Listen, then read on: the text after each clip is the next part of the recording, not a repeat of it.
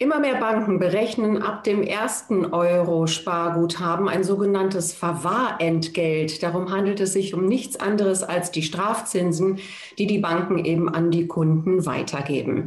Ja, was machen Kunden alternativ? Darüber wollen wir uns jetzt unterhalten. Einmal mit Kemal Batschi von BNP Paribas und mit Sven Gundermann von Taunus Investments. Herr Gundermann, direkt die erste Frage an Sie. Wie viel Fahrt nimmt dieses Thema Strafzinsen denn auf? Also ich glaube, das ist ein ganz großes Thema. Wir kommen vielleicht mehr mit den Kunden in Berührung, wo es nicht auf den ersten Euro geht, sondern wo dann sechsstellige Beträge im Raum stehen, wo die Banken aber immer mehr Druck machen, diese Gelder, dass sie investiert werden müssen. Und es ist ja auch sinnvoll. Es macht ja auch keinen Sinn für zehn Jahre zu Nullzinsen, selbst wenn ich keine Strafzinsen dafür bezahle, mein Geld auf dem Konto liegen zu lassen. Das ist ja das Problem der Deutschen, dass sie nicht vernünftig investieren. Und wir haben jetzt im letzten Jahr, auch nach der Corona-Krise gemerkt, auch in diesem Jahr, dass aufgrund der Druck, den die Banken haben, die Kunden angeschrieben werden, angesprochen werden und man sich zwanghaft, nenne ich jetzt fast mal, endlich mal mit der Anlage auch beschäftigen soll, muss oder darf, wie immer man das dann letztendlich auch sieht. Und das kann auch gute Chancen für die Kunden auch ergeben. Hm. Herr Bakci, das heißt, die äh, Kunden müssen sich einfach mit dem Vermögen äh, auseinandersetzen und wirklich, wie ich richtig investiere, wie Herr Gundermann das gerade schon sagte. Was sehen Sie denn bei Ihnen, diese Neuanfänger, die sich noch nicht so auskennen? Wie positionieren die sich? Was kann man denen an die Hand geben? Ja, tatsächlich sehen wir ähm, gerade im Zuge der Corona-Krise eine hohe Anzahl von Interessenten, die sich erst neu mit dem Thema äh, beschäftigen. Und ähm, bei, bei den aktuellen Niedrigzinsen bieten sich ähm, die aktuellen Alternativen an. Der Aktienmarkt war natürlich sehr stark in diesem Jahr. Unsere Analysten gehen davon aus, ähm, dass er weiterhin stabil äh, bleiben könnte. Allerdings äh, wer nicht das komplette Aktienmarktrisiko ähm, eingehen möchte. Und ähm, der findet zum Beispiel in der Welt der Zertifikate auch Produkte, die äh, je nach Risikoneigung entweder sehr äh, risikoarm sein können oder äh, für die sehr risikofreudigen Anleger sogar sehr spekulativ. Und dann eben ähm, auch Produkte, die, die in Seitwärtsmärkten oder leicht fallenden Märkten, also dem Kunden einen Sicherheitspuffer an die Hand geben und trotzdem ordentliche Renditen einfahren können. Das setzt äh, voraus, dass man äh, sich mit dem Thema beschäftigt. Wir sehen hier auch eine äh, Offenheit ähm, dem Thema gegenüber. Und äh, da gibt es bei äh, eigentlich in der gesamten Branche mittlerweile auch ein Angebot äh, von kostenlosen Materialien, wie man sich weiterbilden kann, Webinare, Videos.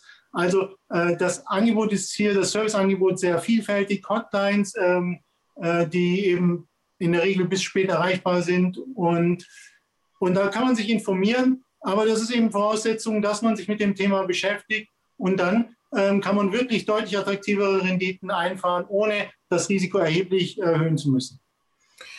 Herr Gundermann, Herr Batschi sagt gerade, die Offenheit ist da bei den Anlegern. Sehen Sie das bei Ihnen auch oder spüren Sie noch eine leichte Zurückhaltung? Wie, man, wie können Sie das initiieren, dass tatsächlich die, äh, ja, die Vermögenden auch schauen, wie kann ich besser investieren? Also ich glaube, man muss es ein bisschen zweigeteilt sehen. Es gibt natürlich die Kunden, die sich jetzt gezwungenermaßen, nenne ich es fast mal so, auch selber damit beschäftigen möchten, die auch Webinare belegen und ähnliches, oder die, die nach wie vor entweder auch nicht die Zeit haben oder auch nicht das Interesse haben, sich darum zu kümmern, die kommen dann eher zu uns und sagen, hier als Vermögensverwalter, was muss ich tun, was, was machen Sie für uns? und lassen sich mal so ein bisschen aufklären über die Chancen, die Risiken, die Börsen generell bietet, weil viele, und das haben wir ganz oft gesehen, auch mit sehr hohen Vermögen, äh, also jetzt sechs oder auch siebenstellige Beträge, haben noch nie Wertpapiere besessen. Und man muss dann natürlich auch ein bisschen Aufklärungsarbeit leisten. Und da ist so die, die Mentalität des Kunden halt gefragt. Aller wechsle ich meine Winterreifen selbst oder lasse es in der Werkstatt machen. Und genauso ist es an der Börse auch.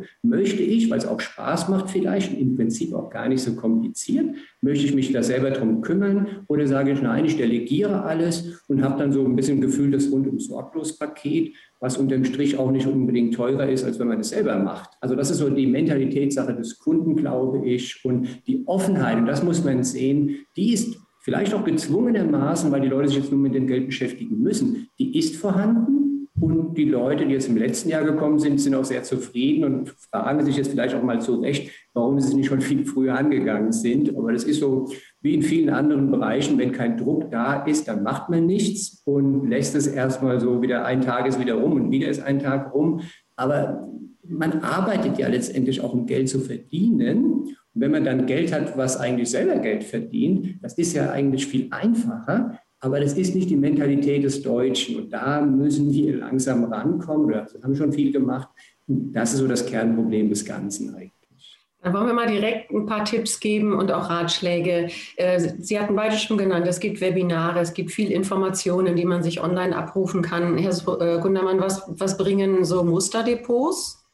Ja gut, wenn der Kunde sich jetzt selber ein bisschen auch mit beschäftigen möchte, dann kann er natürlich sich entweder mal selbst ein Musterdepot anlegen, um mal zu schauen, was passiert da eigentlich, wenn ich jetzt mal fiktiv 10.000 oder 100.000 Euro investiere, dann tut es auch nicht weh, wenn es mal 10 Prozent fällt. Man bekommt aber ein bisschen Gespür für den Markt auch und kann einfach mal selber was machen oder man informiert sich auf den Homepages auch der Banken oder auch jetzt hier von den unabhängigen Vermögensverwaltern, wie sehen denn deren Ergebnisse aus. Man kann sich auch Vorberichte anschauen, um einfach mal ein Gespür zu bekommen, muss ich eigentlich jetzt Angst haben vor diesem Thema oder welche Chancen verbirgen sich damit hinten dran. Und ein Musterdepot finde ich es persönlich, wenn sich jemand selber damit beschäftigen möchte, auch ein gutes Mittel, um einfach auch mal vielleicht auch diese ganze Welt der Zertifikate auszuprobieren, um ein anderes Gefühl zu bekommen, wie verhält sich das bei einem Kursanstieg von 5% oder bei einem Kursrückgang von 5%, weil es ja anders ist, als es einfach den Kurs von der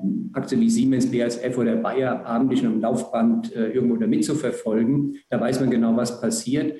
Bei Zertifikaten und auch anderen Produkten, es gibt ja auch festverzinsliche Wertpapiere. Also man muss ja nicht immer gleich nur, nur Aktien ins Depot reinnehmen. Ja? Also dass man einfach sagt, Wertpapiere, wie verhalten die sich? Und das über ein Musterdepot mal eins zu eins durchspielt. Mhm. Also Angst ist nie ein guter Berater, Herr Bakci, das, äh, das wissen wir alle. Deshalb sollte man tatsächlich so viel Wissen sich aneignen wie möglich. Zertifikate hören wir jetzt, ist eben auch eine gute Strategie. Äh, man kann sich äh, rundum damit versorgen. Vielleicht können Sie ganz kurz erklären, wobei es sich bei Zertifikaten handelt und wie kann man sich im Moment so aufstellen, dass es verständlich ist, sowohl in eine Richtung als auch in die andere. Denn Anleger, die frisch an die Börse kommen, haben nun mal Angst, Verluste zu machen. Ganz genau. Äh, ich möchte mich hier erstmal Herrn Gundermann anschließen. Musterdepots sind ähm, eine gute Basis. Ich glaube, ähm, die, die Grundregeln, dass man ein Portfolio diversifizieren muss über verschiedene Anlageklassen und dass man damit das Risiko auch, auch ein, eingrenzt, ähm, solche Regeln halten, glaube ich, immer. Und, ähm, und auch hier ist auch wichtig, ähm, die Möglichkeiten, wie zum Beispiel bei uns auf der Webseite bnp.de, kann man Musterdepots anlegen mit, dem, mit unseren Produkten, um auch ein Verhalten der Produkte, die ja ähm, verschiedenen Einflussfaktoren unterliegen, allen voran äh, der Volatilität, dass man da auch ein Gefühl für bekommt, wie die sich im Sekundärmarkt verhalten. Und, und äh, dann, dann wird einem vielleicht auch mehr die Angst genommen, ähm, vor dem Thema. Und wenn man äh, auch bereit ist, mit Echtgeld zu handeln, wir haben sehr viele Partnerschaften mit äh, verschiedenen Banken, äh, die eben den äh, Handel vergünstigt ermöglichen, dann äh, vielleicht erstmal mit einem geringen Betrag anfangen, bei dem man bereit ist, höhere Verluste in Kauf zu nehmen. Und wenn man dann das Gefühl hat, man, man versteht ähm, das Produkt immer besser, dann kann man, ähm, dann kann man eben die, die, äh, die Beträge hochfahren. Ich denke, das sind die wichtigsten Grundregeln, die jeder Anleger äh, beherzigt. Darüber hinaus äh, glaube ich, dass äh, gute Einsteigerprodukte ist äh, das klassische Discount-Zertifikat. Das heißt, schon im Namen, ich kann vergünstigt einsteigen. Das hat ein niedrigeres Risikoprofil. Das heißt, durch den Rabatt, den ich im Einstieg erziele, kann ich weniger verlieren, wenn ähm, der Basiswert fällt. Allerdings bin ich nach oben hin begrenzt mit meinem Gewinn. Dafür gibt es ordentliche Seitwärtsrenditen. Ähm, ein Beispiel wäre, wenn ich zum Beispiel ein Discount-Zertifikat ähm, auf den DAX erwerbe. Das ist ja der beliebteste Basiswert. Mit dem DAX kann man gut anfangen, weil, weil man überall dessen Stand abrufen kann. Dann kann ich bis Jahresende eine Seitwärtsrendite von 10% erzielen, wenn der DAX etwa auf dem aktuellen Niveau ähm, bleibt und habe dann sogar noch einen äh, Verlustpuffer. Das heißt, er kann fünf oder sechs äh, Prozent äh, fallen bevor ich anfange, äh, Verluste zu realisieren. Aktienanleihen sind auch so ein sehr beliebtes Thema, auch bei Privatanlegern. Ähm, da kann ich nämlich ein, ein Coupon bereits einloggen. Das heißt, ich kriege immer ein, ein, eine Auszahlung am Ende der Laufzeit und dann abhängig von der Entwicklung der zugrunde liegenden Aktie. Und da kann ich mich gerne eher an, an konservativen Aktien, den großen Klassikern orientieren. Ich muss das Risiko hier nicht hochfahren, sondern so eine Allianz, eine BASF äh, oder eine Daimler, die zahlen jetzt bereits äh, Coupons von äh, 8, 9 Prozent oder Seitwärtsrenditen von 8, 9 Prozent, ähm, wenn sie etwa auf dem ähnlichen Niveau bleiben. Das Risiko ist darauf bei ähm, Discount-Zertifikaten und Aktienanleihen darauf begrenzt, dass wenn die Produkte, wenn die Basiswerte unter dem Basispreis fallen, dass ich dann den Basiswert geliefert bekomme. Wenn ich ohnehin aber äh, mir schon vorgenommen hatte, eine der Aktien zu erwerben, dann ist das für mich vorteilhaft, weil ich bekomme eine Zusatzrendite und, und habe dann am Ende die Aktie geliefert bekommen. Wenn sie eben steigt in dem Zeitraum, dann bekomme ich äh, mein nominal investiertes äh, Volumen wieder zurück. Das sind Produkte, wo ich eben nicht das volle Aktienmarktrisiko äh, eingehen muss und trotzdem ordentliche Renditen noch einfahren kann. Natürlich ähm, sind das Produkte, die zunächst einmal nur für einen kleinen Teil des Portfolios sich eignen. Denn ähm, Zertifikate insgesamt sind Inhaber-Schuldverschreibungen der begebenden Emittentin. Das heißt, ich habe auch immer das Emittentenrisiko. Und, ähm, und wenn ich dann ähm, bereit bin, mehr Risiko einzugehen, dann kann ich die Zertifikatekomponente äh, immer weiter erhöhen.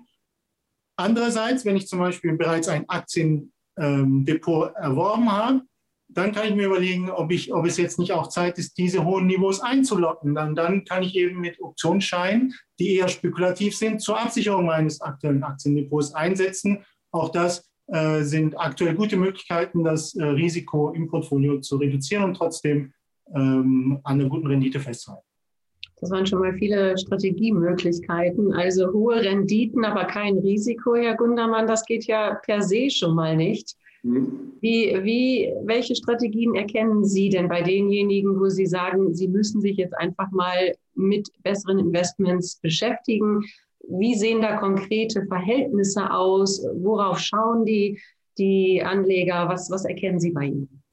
Also ich glaube, wo man ein bisschen aufpassen muss, es gibt auch manche Anleger, die jetzt den Trends folgen und sagen, ja, da kaufe ich halt Bitcoins. Also vom Festgeld zum Bitcoin ist sicherlich keine gute Idee, ähm, also zu spekulativ zu werden. Ich meine, wir kommen mit Anlegern zusammen, die in der Regel auch über, ich sage mal, jetzt sechsstelliges Volumen dann äh, zumindest verfügen. Da macht es natürlich keinen Sinn aus 100.000 Euro, nur weil irgendwer gesagt hat, Bitcoin ist das Beste überhaupt oder auch eine einzelne Aktie. Man muss breit streuen. Also man braucht wenigstens 20 verschiedene Wertpapiere im Depot, um auch die Risiken des Einzelnen abzufedern.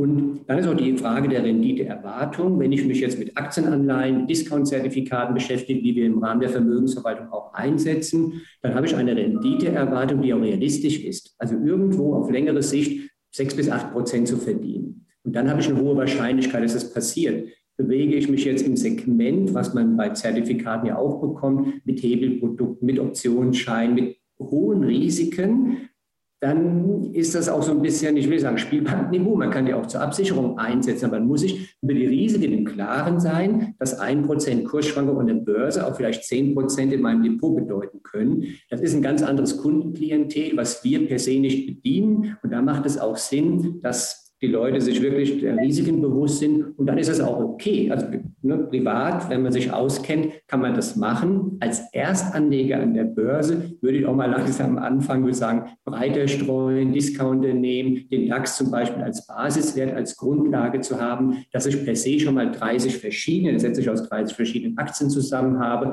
Dann ist es fein. Und für uns ist einfach so, man merkt, so ein bisschen Wissen ist vorhanden, aber wie es genau funktioniert, wissen die Leute nicht. Und bei uns bleiben zum Schluss die hängen, die sagen, wir wollen die Arbeit delegieren. Und äh, bei den Zertifikateemittenten bleiben zum Schluss auch die natürlich aktiv hängen, die sagen, ich mache es lieber selber. Und da ist das Wissen, was man aufbaut, sicherlich auch dann vonnöten, um mal irgendwo mal anzufangen. Aber es gibt viele Kunden, auch die wir hier so haben, die vielleicht auch nebenbei nochmal vielleicht ein bisschen mal die Trends ausreizen wollen, aber immer, da warne ich eben davor, mit Mitteln, die so zur Verfügung stehen, wenn man es jetzt sehr spekulativ macht, dass man sagt, naja, wenn es jetzt mal schief geht, dann reißt mich das jetzt nicht in den Ruin. Und bei uns eben klassisch vielleicht die Renditeerwartung im Aktiendepot mal auf im Jahr 6, 7 Prozent zu legen, dann ist das über einen längeren Zeitraum sicherlich erreichbar. Und, und das kann man, den, kann man den Leuten auch nehmen, diese Angst, wenn man mal sieht, es gab ja genug Crash, alle haben immer Angst vor dem Crash. Ich sage immer, es gibt nur fünf gefährliche Tage an der Börse. Das ist Montag, Dienstag, Mittwoch, Donnerstag und Freitag. Es ist nicht lustig, wenn gerade Corona-Crash war, aber man kann es ja auch als Chance sehen. Und unsere Kunden sind im letzten Jahr mit schönen Ergebnissen rausgekommen. Und das ist ja die Wirtschaft. Also warum soll jetzt die Wirtschaft weltweit in zehn Jahren schlechter sein als heute?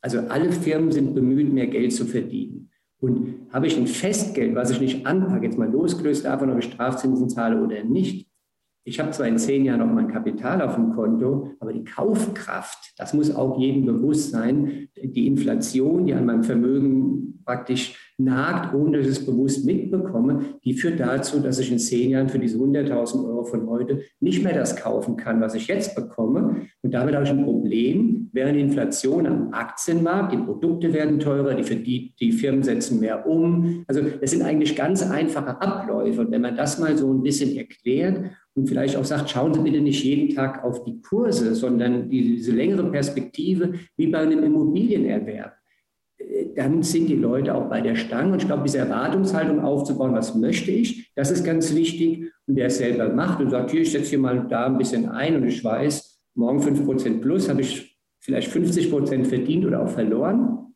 Wenn ich das weiß und es erwarte, bin ich damit fein. Wenn ich jetzt Geld anlegen würde und erwarte nicht, dass so eine hohe Schwankung kommt, dann muss man aufpassen, muss verstehen, was man macht, wenn man es selber tut. Ja. Wir hatten jetzt zwei wichtige Punkte noch genannt, ähm, Herr Bakci, die möchte ich gerne an Sie weitergeben. Zum einen, den, Sie haben die Inflation angesprochen, also der Preisdruck, der steigt. Das merken wir alle, auch wenn es häufig um eine gefühlte Inflation geht, aber äh, es gehen doch viele Preise, also viele ähm, Waren werden teurer. Und Sie sagten gerade noch, von Festgeld zu Bitcoin ist keine gute Idee. Ähm, Herr Bakci, äh, Gibt es dann auch abseits von eben ähm, Zertifikaten jetzt und, und Strategien, wie sieht es denn mit den Rohstoffen aus, beziehungsweise mit Gold aus? Gerade Jüngere kaufen ja Gold als Inflationsschutz und um sich eben abzusichern, das ist die Krisenwährung. Ähm, was erkennen Sie da bei Ihnen? Ist Gold weiterhin gefragt und wenn ja, in, in welcher Art?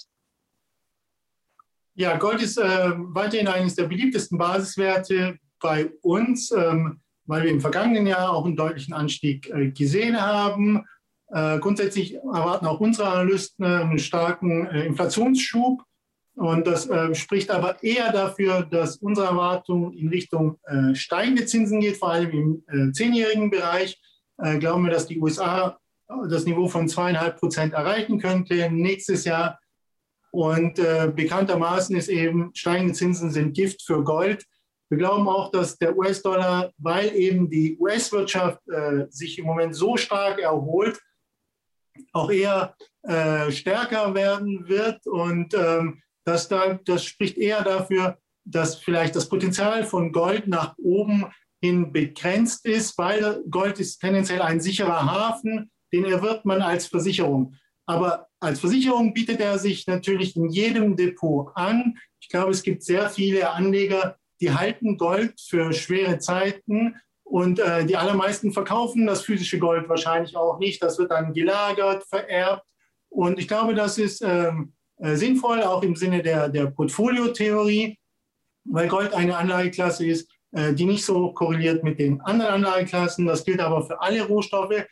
Wir haben, äh, unsere Analysten machen die Feststellung, dass ähm, dass Industriemetalle einen, einen, sogar noch besseren Inflationsschutz bieten, das heißt stärker reagieren auf, auf Inflation. Das sehen wir im Moment auch, dass die Industriemetalle äh, sehr stark steigen, hat wahrscheinlich aber auch mit der starken Konjunkturerwartung, dass die Weltwirtschaft ähm, sich eben so stark erholt, äh, zu tun. Und hier kann man auf, auf sogenannte ETCs zurückgreifen, die sind dann besichert. Äh, wohlgemerkt, Rohstoffe eignen sich nur für, für einen äh, kleinen Teil der, des Portfolios. weil das eben eine unkorrelierte Anlageklasse ist und die kann man gut als Absicherung gegen Inflationsschutz einsetzen.